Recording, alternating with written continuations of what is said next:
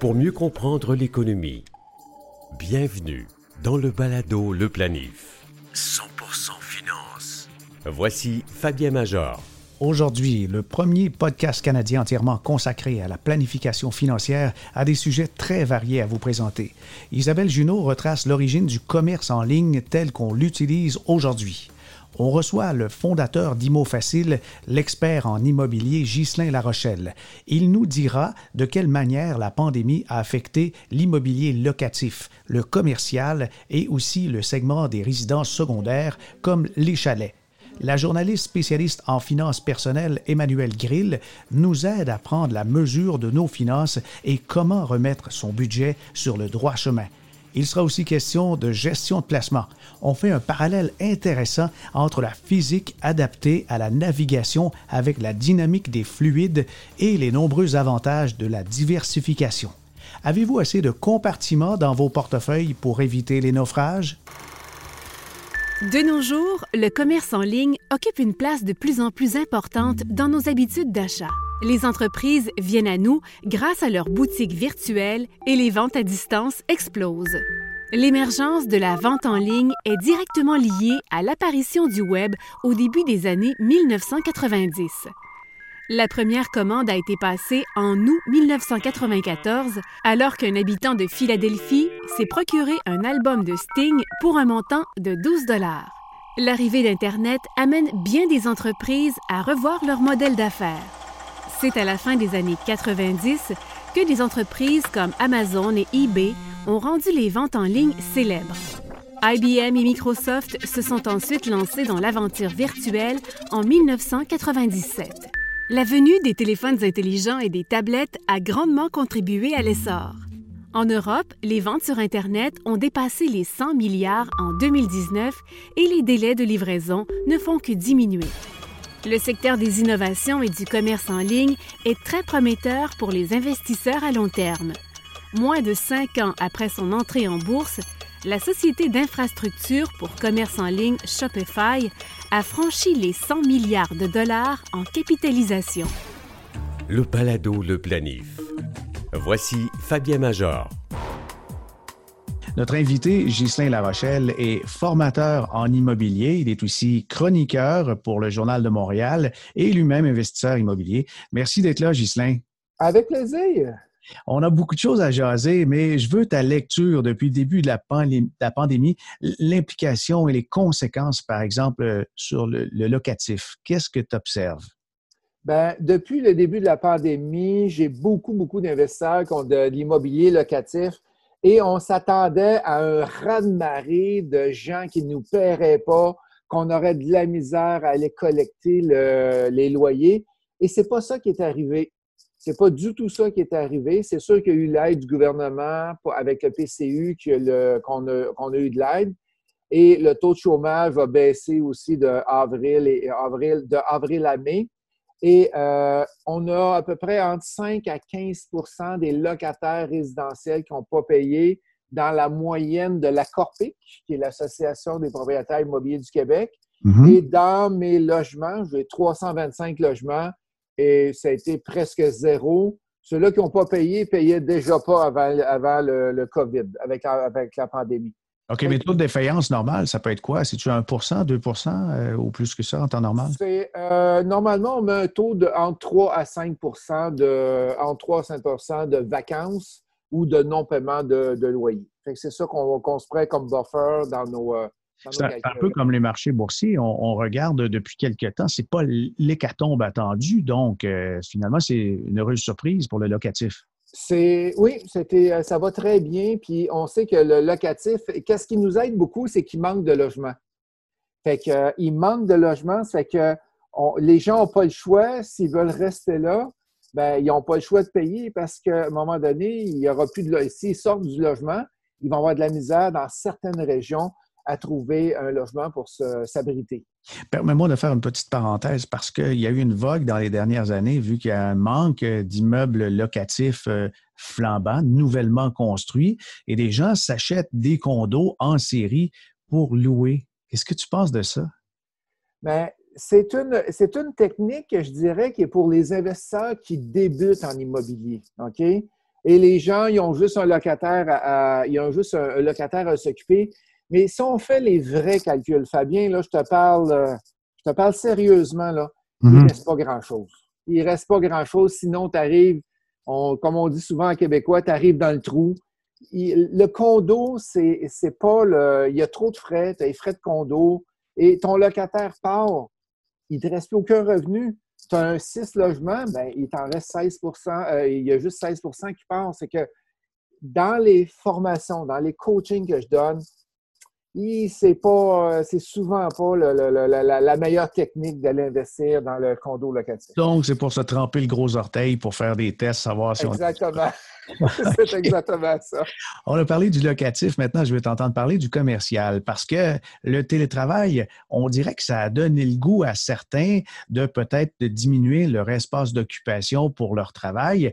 Et aussi, il y, a des commerces qui vivent ça de manière très, très difficile, le, fait qu'on n'a pas rouvert encore l'économie partout.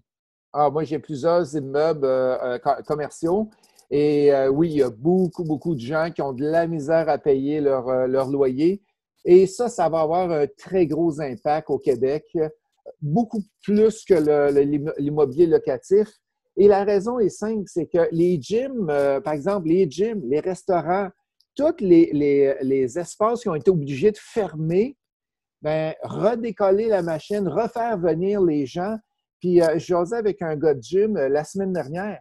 Il me disait, Justin, là, mettons qu'ils nous disent de recommencer cette semaine. Il faut qu'il y ait deux mètres entre chacune des personnes.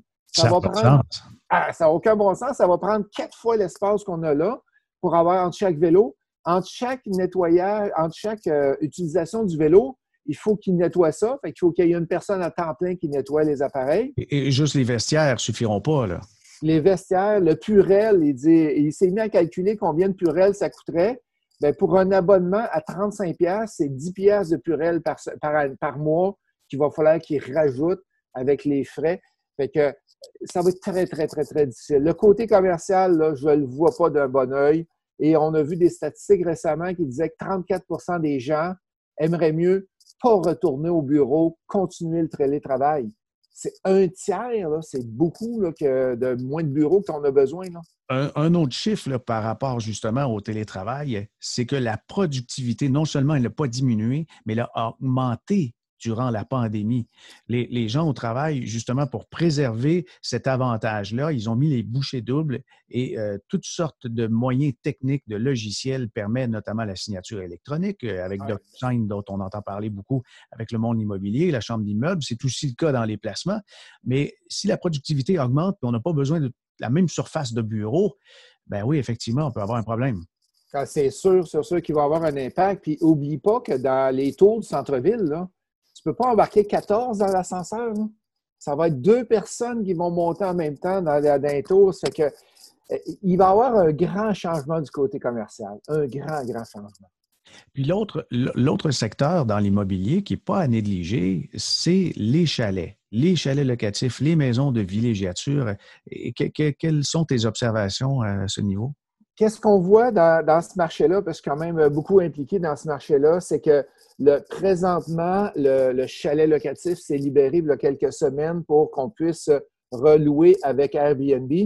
Et c'était un raz-de-marée.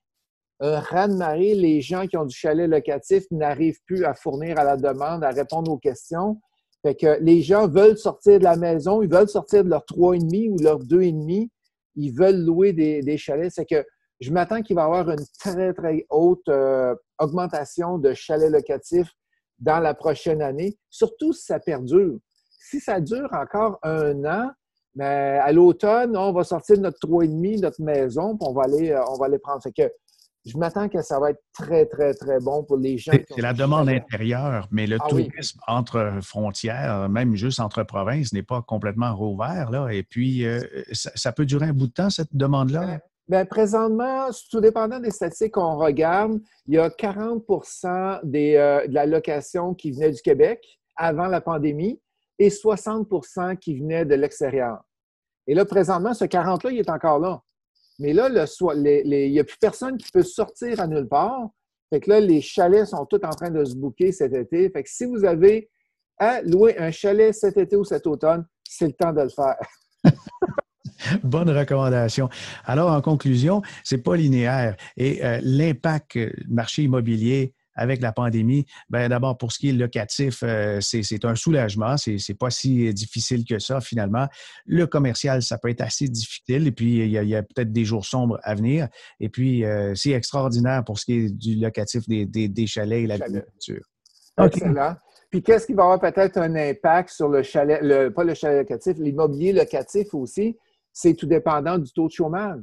Mais même si tu es en chômage, tu as quand même besoin d'un espace pour vivre. Fait que ça va être mineur les impacts du côté locatif. Planifiez mieux avec le balado Le Planif. Emmanuel Grill est journaliste en finances personnelles depuis plusieurs années. Merci d'être avec nous, Emmanuel. Merci à vous. Et tu nous fais vraiment un honneur euh, de discuter avec toi. Mais d'abord, pour que les gens te connaissent un peu, tu euh, écris sur plusieurs plateformes depuis de nombreuses années au Québec en finances personnelles, dont le Journal de Montréal, maintenant Protégez-vous, et aussi quelques revues, magazines spécialisés. Parle-nous un peu de ton parcours. Alors mon parcours, ben en fait, je viens, euh, je viens de France, comme mon accent l'indique. Mais ça fait très très longtemps que je vis au Québec. Ça fait une trentaine d'années que je vis euh, ici. Je suis arrivée, euh, j'étais étudiante et euh, je suis restée. Euh, donc j'ai été conquise par le par le Québec, par euh, la joie de vivre des Québécois, l'accueil des Québécois aussi. Et puis donc j'avais commencé mes études en France, j'ai fait du droit, j'ai fait des sciences politiques aussi. tout ça au départ c'était une tentative embryonnaire de de me diriger vers le journalisme. Et puis finalement quand je suis arrivée ici à ce moment-là, je me suis inscrite à l'UCAM où il y a un bac en communication qui est qui est vraiment reconnu. Et euh, donc, j'ai fait un certificat en communication à l'UCAM. Et euh, ensuite, je me suis lancée euh, sans parachute dans, le merveilleux monde du, journalisme. Et puis, je dois dire que c'est pas facile, surtout que moi, je suis arrivée sur le marché du travail vers le milieu des années 90. Alors, c'était une période qui était vraiment difficile. Il n'y avait pas de boulot. et puis, ben, petit à petit, chemin faisant, j'ai réussi à décrocher des, postes dans quelques médias et puis surtout, pendant de nombreuses années, j'ai travaillé très longtemps pour les éditions John, euh, qui à l'époque avaient euh, un magazine ainsi qu'une maison d'édition. C'était vraiment spécialisé sur le sur la formation, sur le marché du travail. Donc, c'est des domaines que j'ai beaucoup, beaucoup explorés. Et puis, j'ai aussi fait pas mal de rédactions en chef pour eux. Donc, j'étais journaliste et rédactrice en chef. J'ai eu l'occasion de m'occuper de plusieurs magazines. C'était vraiment une très très belle période. Là, je m'ennuie de cette période-là. Malheureusement, aujourd'hui, le magazine n'existe plus, la maison d'édition non plus. Euh, et puis, ben, chemin faisant, j'ai écrit aussi, euh, j'ai écrit pour le journal Les Affaires, donc j'ai commencé à écrire pour, euh, pour concernant le, le, monde des affaires. Et puis après ça, j'ai écrit pour Protégez-vous. Donc petit à petit, je me suis dirigée vers les finances personnelles. Et c'est vraiment un domaine qui m'intéresse beaucoup parce que c'est un, j'aime beaucoup pouvoir aider les gens, donner des conseils pratico-pratiques. Il y a toute une question de vulgarisation euh, et d'éducation là-dedans. Donc, pour moi, les finances personnelles, c'est vraiment, ça permet de revenir à la base et puis d'aider vraiment les gens à améliorer leur situation, des fois par des petits gestes tout simples qui consistent comme euh, faire un budget, euh, savoir euh, où placer son argent pour que l'argent fructifie, vraiment des gestes de base. Et puis les finances personnelles, c'est ça que ça permet. C'est pour ça que c'est un des secteurs que j'aime beaucoup. Donc, comme tu l'as mentionné aussi, je suis aussi euh, chroniqueuse en finances personnelles pour le Journal de Montréal. Et puis, de temps en temps, je fais également des, petites interventions à LCN le matin pour euh, parler de certains sujets. Donc, Emmanuel, si je comprends bien, tu es une des journalistes à l'agenda très garni ces temps-ci parce que la finance occupe une place de choix dans les préoccupations des familles. On se lassera jamais de la finance, d'autant plus qu'on a toujours besoin d'argent.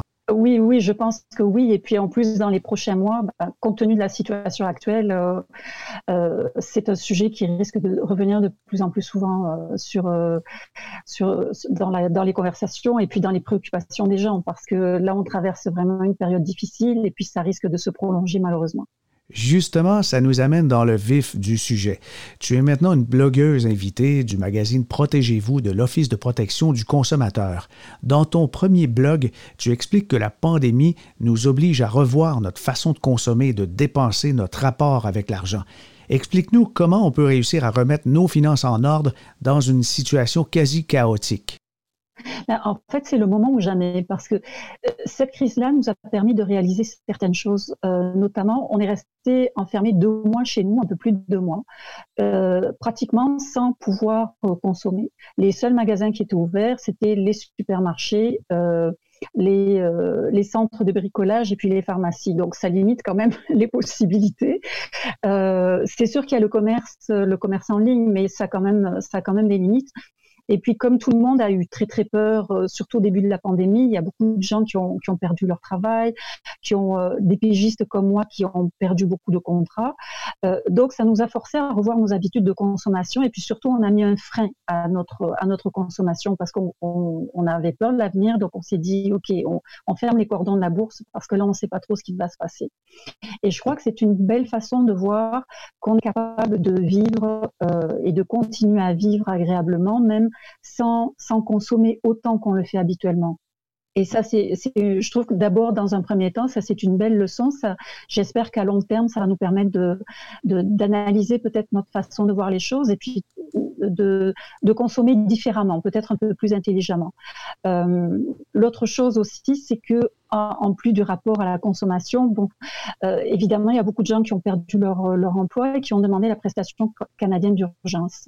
Euh, il y a des, des, milliers et des milliers de gens au Québec qui l'ont fait et partout à travers le Canada. Mais le problème de la PCU, donc la prestation canadienne d'urgence, c'est que c'est temporaire. Ça dure quatre mois maximum. Donc c'est comme une espèce de respirateur artificiel dans le fond. Alors pour le moment, il y a beaucoup de gens qui s'en sortent grâce à ça, quoique 2000 dollars par mois, c'est quand même pas beaucoup. Hein. Euh, mais donc ça aussi, c'est quelque chose à, à, prendre en considération. Et euh, c'est pas beaucoup, tu disais, mais il faut rappeler que c'est imposable aussi. La PCU, elle est imposable. En plus, oui, en plus, c'est imposable. Donc, c'est pas, c'est pas un, cadeau, c'est pas un vrai cadeau. Quoi. Il va falloir passer à la caisse à un moment donné. C'est la même chose pour les reports de paiement. Bon, il y a beaucoup de gens qui ont reporté les paiements hypothécaires, qui ont pris des ententes avec leurs créanciers. Mais ça aussi, c'est pas un, euh, quand, euh, quand au mois de septembre, quand on touchera plus la PCU, quand les reports de paiement seront terminés, ben, il va falloir passer à la caisse là aussi. Donc c'est pour ça que c'est important de, de, prévoir un plan dès maintenant. Euh, L'autre chose également, le troisième élément que je voulais euh, apporter, c'est que les prix. Bon, c'est sûr que actuellement l'inflation est négative, mais par contre il y a un, il y a des produits qui subissent une, une forte inflation actuellement, c'est le panier, le panier d'épicerie. Oui, oui, oui.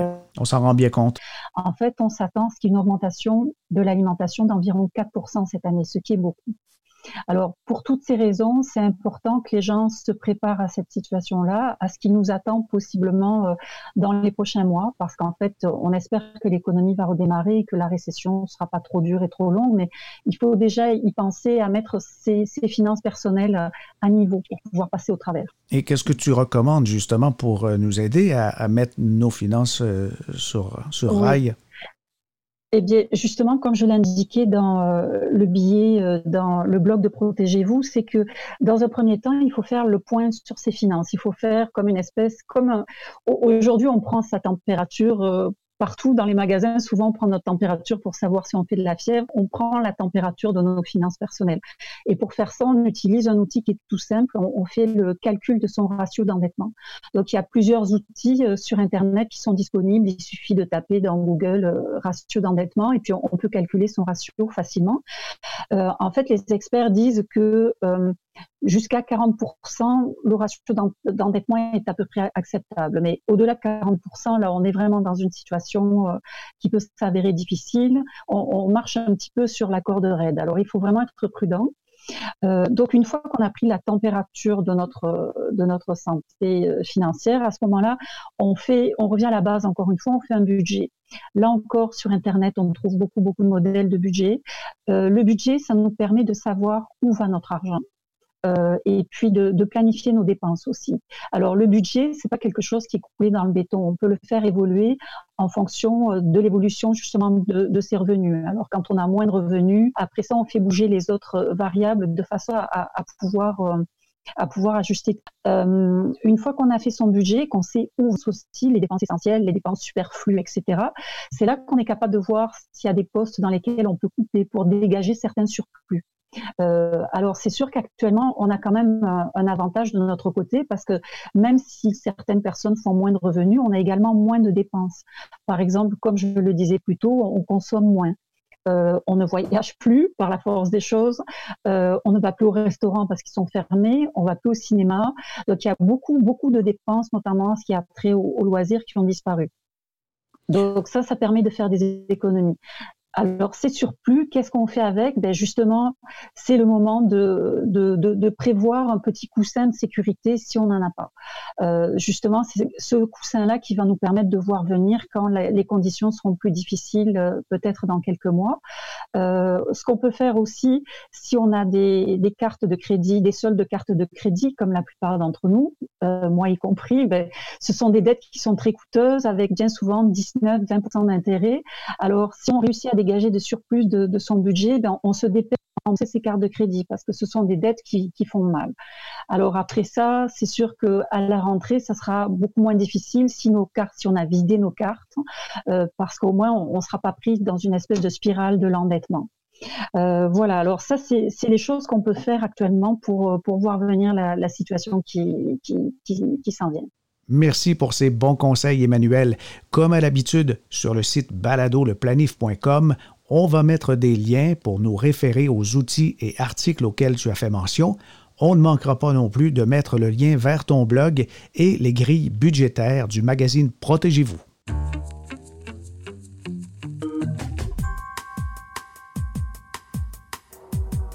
En étudiant comment on transporte de grandes quantités de liquide, il est possible de nous aider à mieux gérer ces placements en diminuant les risques et en augmentant les rendements.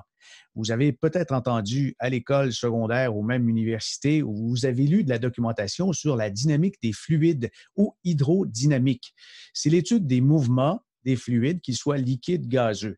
Il y a un lien avec le monde de l'investissement parce que souvent on va dire que c'est de la vapeur ou on va parler de liquidité pour parler d'argent. Depuis très longtemps, les tankers, ou ce qu'on appelle en français des navires citernes, sont équipés de différents compartiments. Dans la cale, ce n'est pas une grande salle. Non, on a remarqué très tôt que si on transportait de grandes quantités de liquide dans la cale d'un navire, le liquide il se déplaçait au gré des mouvements des vagues et des secousses et ça diminuait la stabilité, rendant la navigation très périlleuse. Et évidemment, on prenait plus de temps pour se rendre à destination. Ça, c'est quand on y arrivait. Parce que si le bateau frappait un obstacle comme un récif ou un iceberg, tout le liquide était perdu et parfois le navire coulait très rapidement. On a donc eu l'idée de créer des compartiments étanches dans les cales des navires. On fait la même chose maintenant dans, dans les camions citernes. Et les mouvements de liquide se répercutent, se communiquent avec beaucoup moins de violence entre chacune des sections et ça augmente la stabilité. Pour un portefeuille, c'est à peu près la même chose. Vous avez des solutions gérées qui offrent les mêmes avantages dans la gestion privée. Ces types de portefeuilles, comme des caisses de retraite, offrent la diversification optimale qui représente des compartiments. On a des actions canadiennes, internationales, américaines. Vous avez aussi différents styles comme valeur, croissance, momentum, des petites capitalisations, une exposition au marché émergent, des obligations tant canadienne, qu'internationale, d'État ou encore d'entreprise. Et un autre phénomène, le rééquilibrage qui permet automatiquement de vendre haut et d'acheter bas. Parce que quand il y a des portions du portefeuille qui ont connu une très forte volatilité, on a un débalancement comme avec notre gros navire citerne. La gestion de type institutionnel ou solution gérée avec les multiples compartiments dans les catégories d'investissement, ça permet de respecter plus efficacement son plan et d'arriver à bon port, sain et sauf, avec une cargaison qui a pris de la valeur. Oui, ben, je, ça termine aujourd'hui cet épisode du Balado Le Planif. La meilleure manière de nous encourager à en produire d'autres, c'est de partager vos éditions préférées sur vos réseaux sociaux. Ils sont répertoriés sur le site baladoleplanif.com. Vous pouvez aussi nous faire des suggestions par courriel via l'adresse fmajor.com. Emportez nos balados durant vos activités extérieures. Ils se trouvent sur les applications Google et Apple Podcasts ainsi que sur Stitcher et Spotify. Ici Fabien Major. À bientôt.